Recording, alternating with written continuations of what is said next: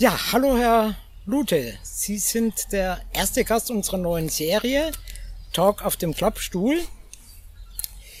Ich möchte mich dafür bei Ihnen bedanken und ich möchte mich bedanken bei unserer Kanzlerin, die ja quasi unfreiwillig wahrscheinlich Patin war dieses Namens Talk auf dem Klappstuhl, weil wir machen das ja hier, weil es ja noch nicht mal mehr möglich ist, sich in einem Kaffee zu treffen, um miteinander zu reden. Und so haben wir uns hier entschlossen, aus der Not eine Tugend zu machen und das eben dann unter freiem Himmel zu machen, auf dem Klappstuhl, wenn es nicht mehr möglich ist, in einen Café zu gehen. Dankeschön. Ja, herzlichen Dank für die Einladung. Freue mich, hier Gast zu sein. In der Öffentlichkeit quasi. Ja. Wir sind hier am Rüdesheimer Platz der ist mir ein Begriff im Zusammenhang mit Asbach uralt. Warum treffen wir uns hier? Ist das auch Ihr Bezug, Asbach uralt? Haben wir da die gleiche Vorliebe oder ist das hier Ihr Kiez oder? Der Rüdesheimer Platz ist für mich einer der schönsten Plätze in Berlin überhaupt. Ähm, hab hier in dem Kiez in der Tat auch sehr lange gewohnt ähm, und äh, muss sagen, also wenn man eine Grünanlage sucht, normalerweise jedenfalls die gepflegt ist ähm, und äh, relativ gut zentral erreichbar, dann finde ich das hier ziemlich ideal. Ja, Sie haben das jetzt schon angesprochen. Sie kennen sich ja gut aus mit den Grünanlagen oder mit Berlin, weil Sie sind Abgeordneter im Berliner Abgeordnetenhaus, also im Landesparlament als fraktionsloser Abgeordneter. Genau. Aber Sie sind nicht als fraktionsloser Einzelkandidat ins Abgeordnetenhaus gewählt worden, sondern für eine Partei. Genau, ursprünglich mal 2016 äh, habe ich für die Freien Demokraten kandidiert, äh, die damals noch die Liberalen waren, sich auch so nannten und äh, die sich von diesem Credo meines Erachtens deutlich zu weit verabschiedet hatten, weshalb ich ähm, im Oktober 2020 dann auch aus der Partei ausgetreten bin nach über 20 Jahren. Das heißt, Sie sind jetzt fraktionsloser Einzelkämpfer im Abgeordnetenhaus. Fraktions- und parteilos, genau. Fraktions- und parteilos. Was sich nicht geändert hat, sie sind immer noch Opposition zum rot-rot-grünen Senat. Ist das eine schwierige Situation, fraktionslos zu sein? Oder wie ist die, wie ist der Kontakt, die Zusammenarbeit so mit den anderen Oppositionsabgeordneten? In den allermeisten Fällen ist eine eigentliche Zusammenarbeit ähm, ja nicht erforderlich. Sie haben ja, im, also es gibt ja keine Koalition in der Opposition, wie man so schön sagt. Sie haben eigentlich gar keine Notwendigkeit, sich bei dem Aufdecken von Problemen mit irgendjemandem abzustimmen. Entscheidend ist natürlich, dass man irgendwann mal Mehrheiten hat, ähm, um das, was man an Problemen aufgedeckt hat, zu ändern. Und die hat man nun mal jetzt im Moment in der Opposition nicht. Man hat gleichzeitig auch Fraktionen wie insbesondere die CDU, die an ganz, ganz vielen Stellen effektive Opposition blockieren, weil sie sich als Regierung im Wartestand verstehen und lieber eben halt Untersuchungsausschüsse zu bestimmten Themen zum Beispiel nicht haben wollen. Wir haben ja den, äh, die mittlerweile 19 Getöteten zum Beispiel in der sogenannten Schießstandaffäre. Ja, die Polizeibeamten auf den Schießständen, die eben halt systematisch äh, wegen fehlender Abluft vergiftet worden sind über viele Jahre. Und äh, da hat äh, auch der CDU-Landesvorsitzende, genau wie der Fraktionsvorsitzende vor ewigen Zeiten auch schon äh, einen Sonderermittler angekündigt, den man durchsetzen wolle als Opposition. Passiert ist auch da nichts. Also insofern, ähm, wenn das die Mitstreiter sind, die man da hat, ähm, dann äh, ist es meines Erachtens nicht erforderlich, dass man gemeinsam vorgeht, sondern dann kann ich das im Zweifel auch alleine ganz gut. Das kann jetzt natürlich ein bisschen irritierend sein, weil was Sie jetzt angesprochen haben, deutet darauf hin, dass es in Berlin Probleme gibt. Das ist deshalb ein bisschen irritierend, ähm, weil, wenn man sich so die Medienberichterstattung anguckt, jetzt nicht nur von Berlin, auch von Hamburg. Ähm, der Publizist Henrik Broder hat darauf hingewiesen, ähm, auf ein Video, das es gibt, wo man sieben, sieben Polizeibeamte sieht, wie sie einer Fahrradfahrerin oh. hinterher rennen, die keine Maske trägt.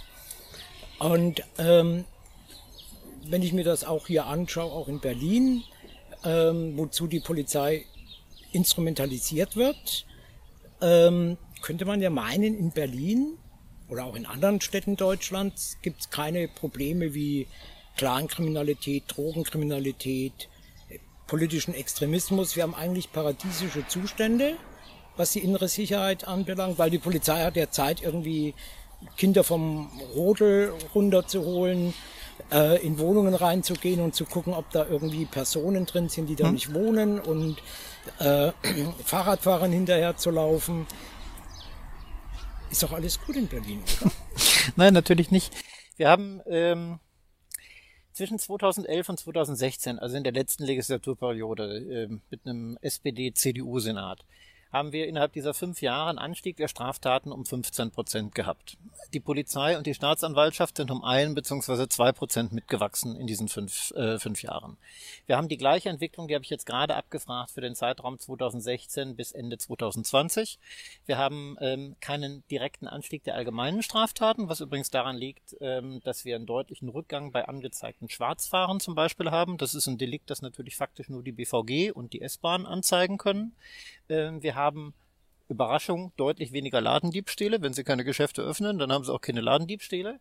Plus insgesamt natürlich auch dort ein äh, Zurückgehen des Anzeigeaufkommens, weil die Menschen einfach merken, dass das Verfahren ohnehin ergebnislos eingestellt wird.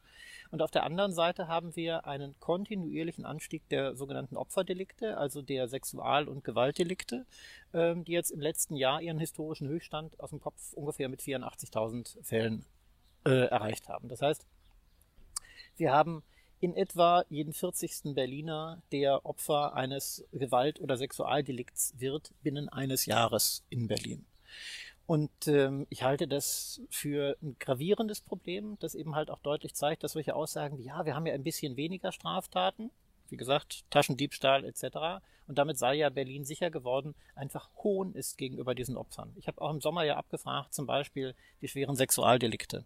Ja, also die Vergewaltigung im besonders schweren Fall. Weil die einfache Vergewaltigung ähm, ich sag mal, meines Erachtens nicht so, nicht so eindeutig ist, dass sie die aus der äh, Kriminalstatistik eins zu eins als geschehene Tat übernehmen können. Sie haben meistens Schwierigkeiten bei der Zeugensituation und so weiter und so fort.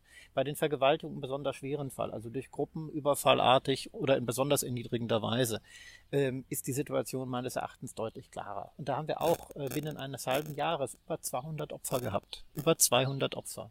Ähm, wir haben äh, Opfer unter zwölf Jahren in den letzten Monaten gehabt. Und äh, insofern zeigt sich meines Erachtens ganz, ganz deutlich, dass wir ganz andere Probleme haben. Wir haben den großen Bereich der Zwangsprostitution, die ähm, im Moment blüht in dieser Stadt, natürlich, ja. weil man die legalen, kontrollierten Bordellbetriebe geschlossen hat und gleichzeitig eben halt natürlich damit Tür und Tor geöffnet hat für die Menschenhändler, die gerade aus Südosteuropa Zwangsprostituierte nach Berlin bringen ähm, und, und äh, entsprechend halt hier illegal anschaffen lassen. Darum muss sich eine Polizei kümmern. Das sind Straftaten, darunter leiden Menschen und zwar dauerhaft und permanent. Und äh, es ist eine Frage der Priorisierung. Wenn staatliche Aufgabe es ist, Sicherheit der Bürger zu gewährleisten, dann bedeutet das, dass ich mich zunächst mit den gravierenden Delikten beschäftige. Und wenn ich die mal im Griff habe, dann kann ich mich mit den weniger gravierenden Delikten wie Taschendiebstahl beschäftigen. Und wenn ich die auch noch im Griff habe, dann kann ich anfangen, mich mit Ordnungswidrigkeiten zu befassen, wie irgendwelchen Verstößen gegen irgendwelche selbstgebastelten Corona-Verordnungen, die in Berlin vor ähm, Schreibfehlern, Tippfehlern äh, oder Logikfehlern nur so strotzen. Ich habe das ja in mehreren Plenarreden auch äh, entsprechend äh, mal, mal auseinandergenommen. Man hat teilweise einfach ähm, Kommata vergessen und damit eben halt die Sätze im Sinn entstellt. Ähm, man hat ähm, äh, teilweise einfach ganze Worte vergessen, so dass äh, der Satz gar keinen Sinn macht, aber trotzdem so in der Verordnung stand. Äh, und die Bundesländer schreiben sowas jeweils voneinander ab. Ich finde das in höchstem Maße blamabel und natürlich auch schädlich für den Rechtsstaat. Na, scheint es ja in Berlin an sich einen interessanten Umgang zu geben mit Verordnungen und mit amtlichen Veröffentlichungen. Ich will da auf ein anderes Beispiel zu sprechen kommen. Die ähm, hier in Berlin aktive Bürgerinitiative Dank an die Alliierten hat ja äh, einen offenen Brief geschrieben an den ähm, Senat äh, darauf hingewiesen, dass auf dem prominenten Friedhof Dahlem auch ähm, Roland Freisler beerdigt ist, der berüchtigte Präsident des mindestens genauso berüchtigten NS-Volksgerichtshofs, der verantwortlich ist für unzählige Todesurteile ähm, gegen äh, Menschen, die sich gegen das Naziregime gestellt haben. Und der dort äh, auch auf der Webseite des städtischen Friedhofes genannt wurde unter den prominenten Personen, die dort beerdigt sind. Neben beispielsweise Richard von Weizsäcker. Mhm. Das stand so auf der Webseite. Da ist natürlich die Frage, liest sich das keiner durch, äh, wenn sowas veröffentlicht wird? Oder wer hat das geschrieben? Gibt es hier einen Bildungsnotstand, äh, um den sich dringend die Bildungssenatorin kümmern müsste im Senat, damit man nicht, damit so etwas nicht passiert, dass so jemand da so prominent erwähnt wird? Also den Bildungsnotstand gibt's äh, definitiv. Ich habe gerade Anfragen äh, mit der Überschrift 25 Jahre SPD-Bildungssenatoren, eine Bilanz gemacht. Natürlich hat Berlin in der Tat äh, große Defizite im Bildungswesen. Ich würde aber an der Stelle eher darauf, ähm, äh, darauf abstellen, dass die nötige Sensibilität und ich sag mal vermutlich allgemein auch einfach die Geschichtskenntnis fehlt. Ich habe ja selbst auch zu diesem, genau zu diesem Thema, zu diesem Grad dort ähm, Anfragen gestellt, habe äh, selbst recherchiert, habe mir Unterlagen der Verwaltung beigezogen und auch archivierte Unterlagen. Und es ist mir nach wie vor nicht begreiflich, auch insbesondere, dass der Senat in keiner Weise auf diese Anfragen reagiert hat. Zuständig wäre primär der Kultursenator, Herr Lederer, ähm, aber natürlich auch immer der regierende Bürgermeister in der Verantwortung. Ähm, es muss sich die Frage stellen, ob, also mal, das ist in Teilen auch noch offen, ähm, ob Freisler dort überhaupt liegt. Mhm. Ähm, denn äh, die, die Beisetzung hat ja im Kreis nur der Ehefrau und der beiden äh, damals minderjährigen Söhne stattgefunden, bei geschlossenem Sarg etc. pp. Ähm, ob der da liegt oder nicht irgendwo anders beerdigt wurde, ist also noch nicht einmal sicher. Entscheidend ist ja, es handelt sich eigentlich um Zweiergrab. Ähm, die dort drin liegenden sind verstorben 1939 und 1942. Sie dürfen rein rechtlich, und das finde ich gerade bei, bei einem ähm, Pervertierer von Recht und Justiz wie Freisler, ich sag mal, besonders interessant, rein rechtlich hätten sie keine dritte Person in dieses Grab legen dürfen, weil sie ja Ruhezeiten haben von mindestens zehn Jahren, auch damals. Wenn er da liegt, darf er da also gar nicht erst liegen. Und alleine das wäre ja eine Gelegenheit gewesen, sich dieses Verbrechers in Berliner Boden, in Dahlemer Boden, dahingehend zu entledigen, dass man was auch immer rechtlich aufmacht, um diesen Fall einmal sauber abzuwickeln. Denn wenn jemand Justiz verdient hat, auch posthum, dann ist das dieser Verbrecher Freisler. Und dass ein rot-rot-grüner Senat sich diese Gelegenheit entgehen lässt, nachdem ich sie auf dem Präsentierteller quasi vorgelegt habe, inklusive des Materials, inklusive auch im Übrigen ähm, des äh, ja letztlich ähm, in betrügerischer Absicht erstellten Testaments von Freisler, ja, das ich mir auch im, im äh, Original angeschaut habe. Das, das liegt ja im Archiv vor ähm, indem er, indem er ja noch versucht hat, Vermögenswerte äh, zu verschleiern, ähm, weil er offensichtlich eben halt das Ende hat kommen sehen.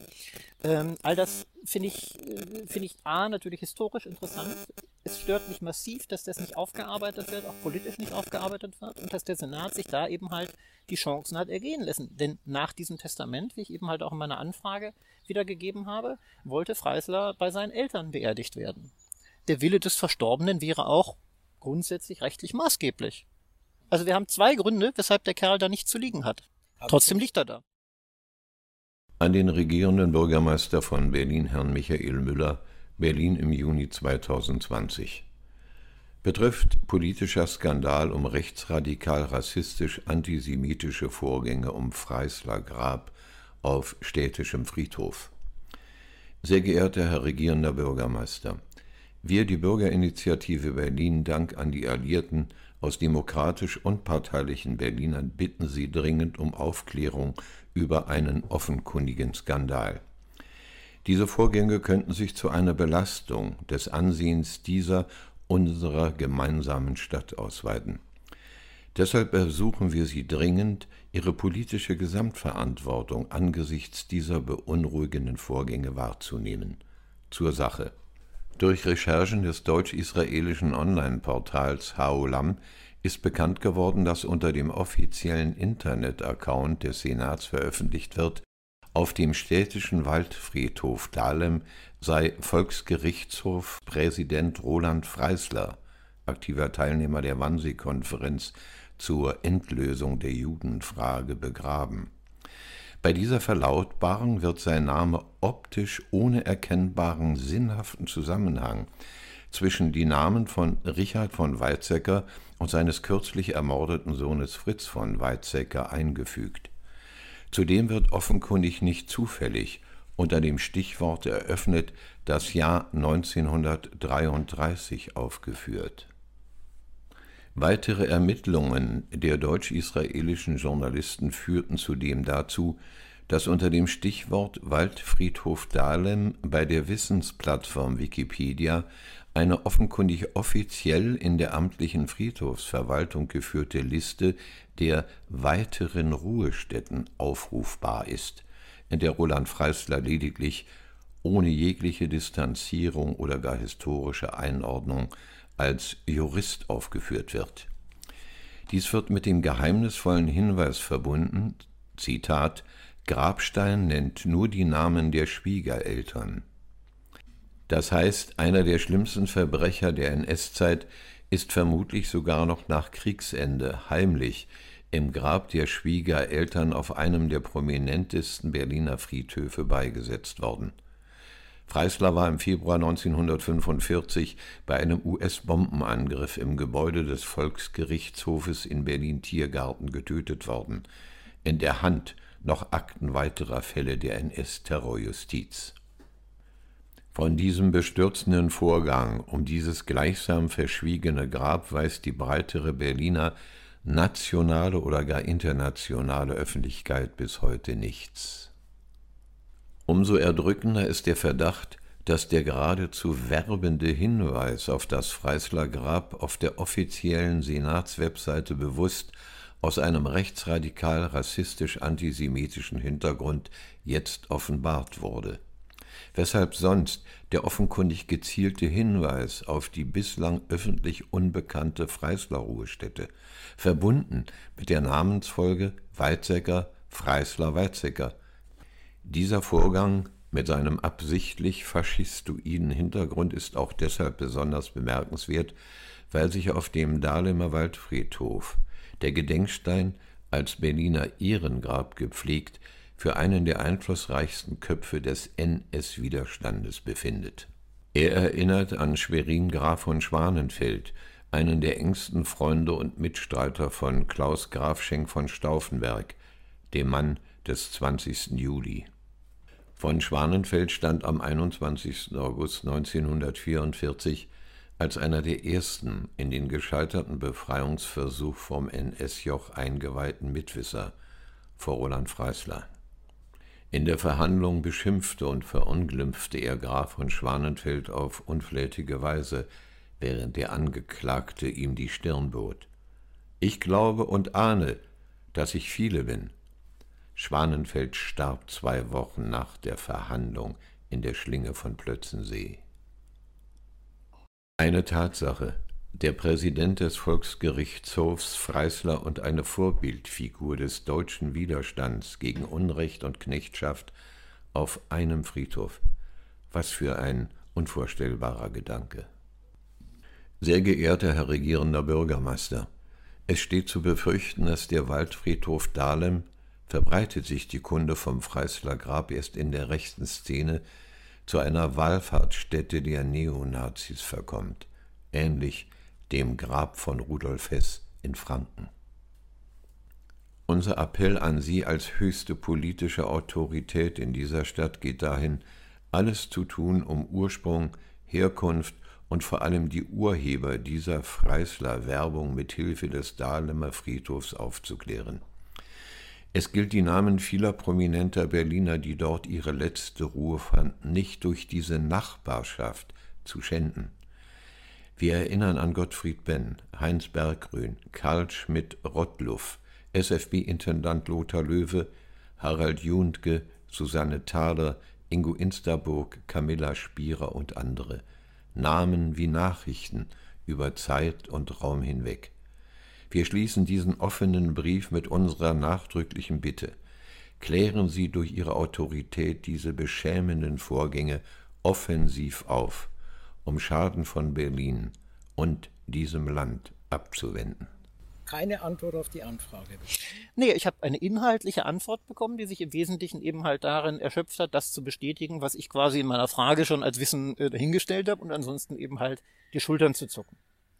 Und Sinn und Zweck von, von parlamentarischen Anfragen ist es ja, ähm, Öffentlichkeit herzustellen über Probleme beziehungsweise Informationen zu verschaffen, die eben halt aufdecken, ob es ein Problem gibt oder nicht gibt. Und diese Informationen gelten ja, die sind ja nicht nur für mich, sondern die sind für jeden, der diese Anfragen liest, unter anderem auch für den jeweiligen Staatssekretär, der die Antwort auf diese Anfrage unterschreibt. Und der wäre zuständig als Teil der Verwaltung, um eben halt ein solches Problem anzugehen und aufzuhalten. Und ich kann nicht verstehen, wie man sich mit solchen Fragen befassen kann, ähm, wie ob man denn äh, die äh, seit ewigen Zeiten so heißende Mohrenstraße umbenennen muss und gleichzeitig äh, einen Verbrecher wie Freisler im Berliner Boden unbehelligt neben Heinz Berggrün und Richard von Weizsäcker liegen lässt. Es ist natürlich jetzt auch interessant, dass es da keine wirkliche Antwort gab, weil die Bürgerinitiative ähm, Dank an die Alliierten, die dem Senat geschrieben hat, hat auf den Brief noch nicht mal eine Antwort bekommen. Also noch nicht mal ein vorgefertigtes Formschreiben, ähm, was ja auch ein bisschen, ähm, ich sag mal, tief blicken lässt, wie der Senat mit Bürgern umgeht.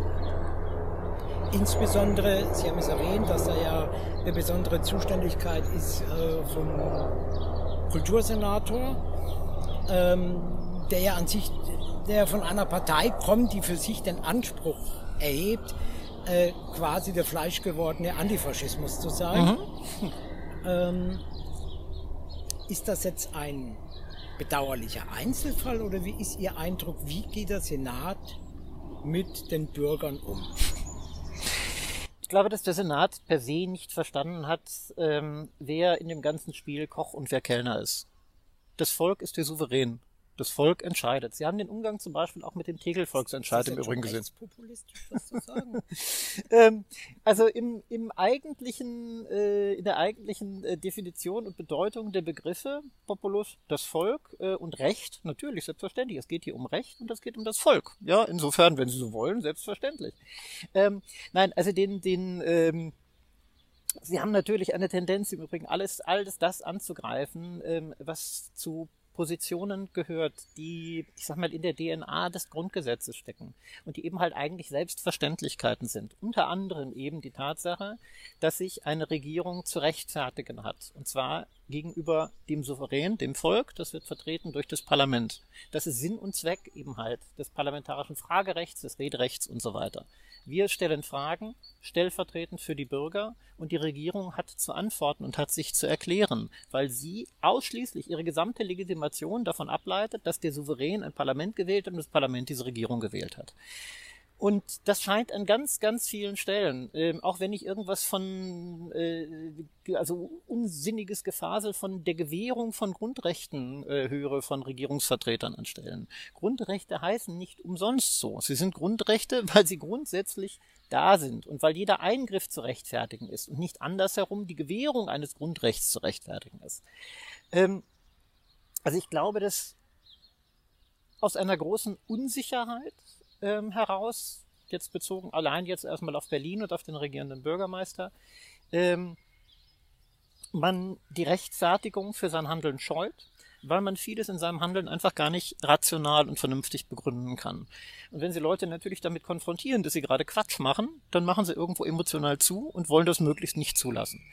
Und äh, so würde ich das auch deuten, dass gerade in den letzten Monaten es deutlich zugenommen hat, äh, dass parlamentarische Anfragen einfach gar nicht mehr, also jedenfalls nicht inhaltlich, sondern mit Lehrformeln oder ähm, unsinnigen Ausreden nach dem Motto, ja, wir, unsere Verwaltung weiß das ja nicht, zum Beispiel beantwortet werden. Ähm, das mag ja sein, dass eine einzelne Teilverwaltung das nicht weiß, aber nicht umsonst fragt der Abgeordnete den Senat als Ganzes und der Senat als Ganzes hat dafür zu sorgen, dass die bestmöglichen Informationen zusammengetragen werden und dann dem Abgeordneten präsentiert werden werden. Also sie haben ganz viel, naja, mm, Unwillen ganz offensichtlich sich zu rechtfertigen durch diesen Senat, meines Erachtens eben halt, weil er es einfach schlichtweg nicht kann. Ich finde das interessant, dieses, dieses Verhalten des Senats erinnert mich, ich war so gedanklich, ähm, erinnert mich in einer anderen Ebene, in der höheren Ebene bei der Bundesregierung ähm, an so Begrifflichkeiten wie ähm, Lockerungsorgien mhm. äh, von, ich glaube, Frau Merkel war das, mhm. ähm, die das gesagt hat und auch diese, diese äh, Begriffsveränderungen ähm, jetzt mit dem äh, äh, Zusammenhang mit dem mit dem Impfen, dass Geimpfte Privilegien bekommen und da habe ich mich gefragt und es ist mir gerade diese Frage wieder durch den Kopf gegangen, wann wurden in Deutschland aus Grundrechten Privilegien? Hm. Wann ist das passiert? Wann, wo war diese Bundestagsentscheidung, wo das äh, gemacht wurde? Oder wird das jetzt Macht des Faktischen? Was ich beschreibe, ist was, was ich übrigens auch in meinem, in meinem Buch aufgegriffen habe, ähm, weil es ein Phänomen ist, das ich sehr viel in den letzten Jahren beobachtet habe und was auch äh, Forscher beobachtet haben. Ähm, hier in der Nähe äh, lebt der erste Lehrstuhlinhaber eines Lehrstuhls für Politolingvistik in Deutschland, Professor Josef Klein aus Koblenz ähm, der genau, also zu, zu diesen Themen mir viel nochmal erläutert hat. Sie haben letztlich seit den 80er Jahren ein Phänomen beobachten können, äh, bei dem, gerade die Grünen machen das äh, nahezu perfektionistisch, ein Begriff genommen wird, der eine ganz klare Denotation hat und dann, ich sag mal, im übertragenen Sinne mit einem scharfen Löffel einmal ausgehöhlt wird ja. und dann mit neuem Inhalt gefüllt wieder ins Spiel geworfen wird. Ein Beispiel dafür ist der Begriff des Liberalen. Ne? Liberal ist genau das Gegenteil von beliebig. Ja? Liberal ist ein klares Eintreten für Freiheit in Verantwortung. Ich will jetzt keinen großen Vortrag über äh, Liberalismus halten. Das, was heute aber als liberal bezeichnet wird, hat mit Liberalität nichts zu tun, sondern ist im Wesentlichen eben halt genau inhaltliche Beliebigkeit. Damit untergraben sie die Bedeutung eines Begriffes. Ein anderes Beispiel ist die soziale Marktwirtschaft. Wenn Sie sich tatsächlich mal Ludwig Erhard anschauen, ein bisschen durch das Büchlein blättern, gibt es ja fünf Fünfer überall werden Sie feststellen, dass das, was er hat da beschreibt, nach heutigen Maßstäben purer Neokapitalismus wäre.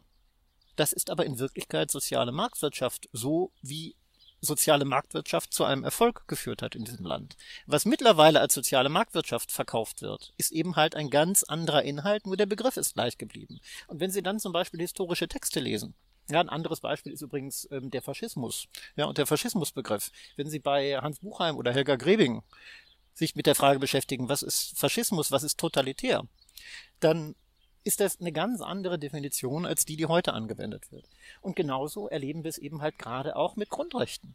Auch dort wird aus der Bedeutung eines Wortes letztlich langsam und geschickt etwas anderes gemacht. Und es ist so wichtig. Herrschaft über Sprache ist Herrschaft über, über, naja, letztlich die Realität. Ja, gut, ich meine, das das gleiche erleben wir ja äh, auch bei Punkten, wo man noch vor fünf Jahren gesagt hätte, das ist liberal, das ist Mitte, das ist äh, äh, sozial, das ist heute auf einmal rechts, was auch immer rechts mhm, ist. Mhm, äh, ist jetzt auch dieser Korridor ja immer mehr verengt, was man sagen darf, was nicht. Aber ist das, ist das wirklich äh, überraschend angesichts der Tatsache, jetzt komme ich auf was so langsam zum Schluss hin unseres Gesprächs noch ein heikles Thema. Aber ist das wirklich überraschend, wenn sogar biologische Tatsachen und Realitäten nicht mehr gelten, sondern es jetzt inzwischen eine Frage des morgendlichen Gefühls ist, welches Geschlecht ich habe und ich das offensichtlich seit neuesten auch wechseln kann, wie ich will. Mhm. Naja, also das sehe ich, das sehe ich insofern zwiegespalten, ähm, weil sie natürlich einerseits zum Beispiel im, im Bereich der politischen Linken und Linksextremen ähm, einen ganz großen Bereich äh, von Quotenwillen haben, ja, der letztlich im Übrigen also die Wahlfreiheit und auch die Gleichberechtigung der Menschen immer weiter einschränken soll. Ja, indem sie sagen, also nach folgenden unveränderlichen Kriterien besetze ich jetzt diese und jene Stelle. Der Liberale sieht den Menschen an sich ja, ohne diese unveränderlichen Kriterien, ähm, wohingegen eben halt Sozialisten sich immer mehr und stärker nach diesen Kriterien ausrichten. Wenn Sie jetzt aber zum Beispiel mit Geschlechterquoten arbeiten wollen, ja, ich habe das gerade auch für die landeseigenen Betriebe abgefragt, ähm, dort mit diesen Quoten arbeiten und gleichzeitig aber Geschlecht zu etwas ähm, verändern wollen, das sie jederzeit selbst verändern können in ihrer Eigenwahrnehmung. Dann bedeutet das also, dass letztlich sämtliche Quotenfantasien ad absurdum geführt werden. Denn wenn ich mich heute Morgen als Frau fühle, dann erfülle ich also in diesem Moment an dem Tag die Zählung wenn ich jetzt beschäftigt wäre, ich sag mal bei der BVG, für die Frauenquote. Am nächsten Tag wieder nicht. Das ist äh, schlechterdings absurd und zeigt eben halt letztlich, wie inkonsistent äh, die verschiedenen Doktrinen sind, die da gerade eben gepredigt werden. Ähm, Sie haben natürlich, ähm, und da sind wir wieder bei der Herrschaft über Begriffe, Sie haben unterschiedliche Definitionen dessen, was mit Geschlecht gemeint ist. Sie haben natürlich auch ähm, in bestimmten Subkulturen die Auffassung, ähm, dass es sich um ein linguistisches Konstrukt handelt oder eben halt auch um psychologisches Konstrukt auf der einen Seite. Und sie haben eben halt ähm, die wissenschaftlich im Sinne von biologisch-wissenschaftliche Meinung, ähm, dass sie äh, natürlich zwei Geschlechter haben. Also ich ähm, habe im Biologieunterricht aufgepasst. Ich weiß, was eine Frau ausmacht und ich weiß, was ein Mann ausmacht. Und ich bin ja jemand, der als Mann auf Männer steht. Mhm. Äh, das heißt, ich bin ein Mann, ich halte mich nicht für eine Frau, ich bin es schlicht und ergreifend auch nicht. Äh, das ist doch eigentlich eine biologische Tatsache. Natürlich. Die Frage ist, ist nochmal, da sind wir, da sind wir wieder im Bereich der Politologistik. Das ist ein Phänomen, das viel zu wenig betrachtet wird, auch als Wissenschaftsdisziplin in allen möglichen Bereichen. Wir müssen eben halt, ähm, um Verständigung zwischen den Menschen herzustellen, um eine offene Debatte führen zu können, müssen wir immer erstmal eines schaffen. Wir müssen einen Konsens darüber ähm, herstellen, wie welcher Begriff genau definiert ist, den wir verwenden. Und wenn Sie sich jetzt mit jemandem, der eben halt einer ähm, psychologisch sozialen Konstruktion des Begriffs Geschlecht anhängt, unterhalten über Geschlecht und sie eben halt die ähm, biologisch-naturwissenschaftliche Auffassung vertreten, dann werden sie nie zueinander finden. Und das ist meines Erachtens eben halt genau das Gefährliche an diesem Aushöhlen von Begriffen und Füllen mit neuen Inhalten, dass sie damit letztlich eine Gesellschaft spalten. Da fällt mir ein, sozusagen, das wäre so mein Kompromissvorschlag, glaube ich ähm, eine Diskussion aus ähm, das Leben des Brian. Man könnte sich ja darauf einigen, dass beispielsweise ein Mann das Recht hat, zu glauben, dass er eine Frau ist. Mhm. Aber er ist trotzdem ein Mann. Mhm. Punkt. Mhm. Und umgekehrt genauso. Aber ähm, dieser Kompromiss wurde noch nicht gefunden. Wir haben ja inzwischen ähm, alles Mögliche bis hin zu extra Toiletten für, ähm, also Hendrik Brode würde jetzt wahrscheinlich sagen, für Leute, die nicht wissen, ob sie stehen bleiben können oder sich setzen müssen. Ähm, was macht das mit, ja, Sie haben schon gesagt, es spaltet ja auch eine Gesellschaft, weil es nicht mehr nachvollziehbar ist. Ähm, ist die Frage, wann kommt die nächste Beliebigkeit, wo einfach naturwissenschaftliche äh, Fakten nicht mehr zählen. Ähm, ja, wo, wo, wo das, was ist Ihre Prognose, wenn Sie mal gucken, wo wird das enden? Naja, es gibt ja grundsätzlich immer ähm, einen Worst Case, einen Best Case und einen Middle Case. Ähm, der Best Case ist der, dass ähm, tatsächlich verstanden wird, ähm, in welche Gefahr wir laufen, indem Sprache manipuliert wird, durch eben halt das Aushöhlen von Inhalten und Füllen mit Neuem. Ähm, und ähm, wir dazu kommen, dass, dass man eine offenere Debatte wieder führen kann. Das wäre für mich der Best Case. Der Worst Case ist genau der, dass diese offene Debatte stirbt und dass wir immer mehr in ähm, Totalitäres in den Debatten, in den Positionen in der Gesellschaft abgleichen. Dahingehend also, dass es nur eine Wahrheit geben soll, in jeder Hinsicht, ähm, und dass es auch gar nicht zulässig sein soll, diese Wahrheit in Frage zu stellen. Eine solche Vorstellung macht mir massiv Angst und die muss jedem Demokraten Angst machen. Ähm, und der Middle Case ist meines Erachtens der, dass das einige Jahre so weiterlaufen wird, wie es bisher läuft. Und ähm, dass sich durch deutlich mehr Informationen durch parlamentarische Arbeit ähm, letztlich die Meinung der Bürger durch mehr Informationen, durch mehr Transparenz so ändert, dass sie zukünftig mal andere Wahlentscheidungen treffen, sie andere Mehrheiten haben und dann eben halt genau diejenigen, die durch Intransparenz und sprachliche Verwirrung diese Kontrolle, die nötig ist, vermeiden wollen, dass die parlamentarisch abgestraft werden und einfach keine Mehrheiten mehr finden für ihre Politik. Das ist das, was ich als realistisches Szenario sehe. Jetzt haben wir den Blick in die Zukunft. Sie werden wieder kandidieren zur Abgeordnetenauswahl, die ja im September, wenn ich es richtig im genau. Habe, äh, stattfindet. Genau. Sie werden kandidieren. Ich werde wieder kandidieren und ähm, die Einzelheiten ähm, werden wir in einigen Wochen besprechen. Sehr gut, sehr schön. Dann zum Abschluss als letzte Frage etwas ähm, weg von der hohen Politik. Gehen wir mal davon aus, wieder ein kleiner Blick in die Zukunft. Es sollte die Zeit kommen, wo es wieder Cafés und Restaurants gibt. Mhm Jedenfalls die Cafés und Restaurants, die überlebt haben und nicht pleite gegangen sind. Gehen wir davon aus, es wird wieder Cafés und Restaurants geben, die offen sind. Mhm. Mit welchem Mitglied des Berliner Senats würden Sie gerne zu einem Abendessen in ein Restaurant gehen? das, ist, das ist eine sehr schöne Frage. Ähm, tatsächlich ähm, wird es Sie vielleicht überraschen, dass ich mit dem einen oder anderen Staatssekretär früher gerne ähm, mal auf äh, ein Mittag- oder Abendessen unterwegs war und man sich über bestimmte Fälle austauschen konnte. Ähm, was die Mitglieder des Senats angeht, ich glaube, der interessanteste Austausch äh, wäre möglich mit Matthias Kollatz. Ähm, ich glaube auch, dass ähm, also wir beide sehr gut um die finanzielle bedrohliche Situation dieses Bundeslandes wissen. Ähm, und auch, also gerade die Berichterstattung zum Beispiel zu Vivantes ähm, hat das gezeigt, ja, die jetzt, also ich habe im Oktober abgefragt, ob denn äh, der Senat befürchten muss, dass wir in allen Landesbetrieben massive Defizite haben werden, die wir auch gar nicht ausgleichen können, weil wir auch ein rückgängiges Steueraufkommen erleben werden in den nächsten Jahren. Und ähm, Matthias Kollatz hat sich da weggeduckt bei der Antwort.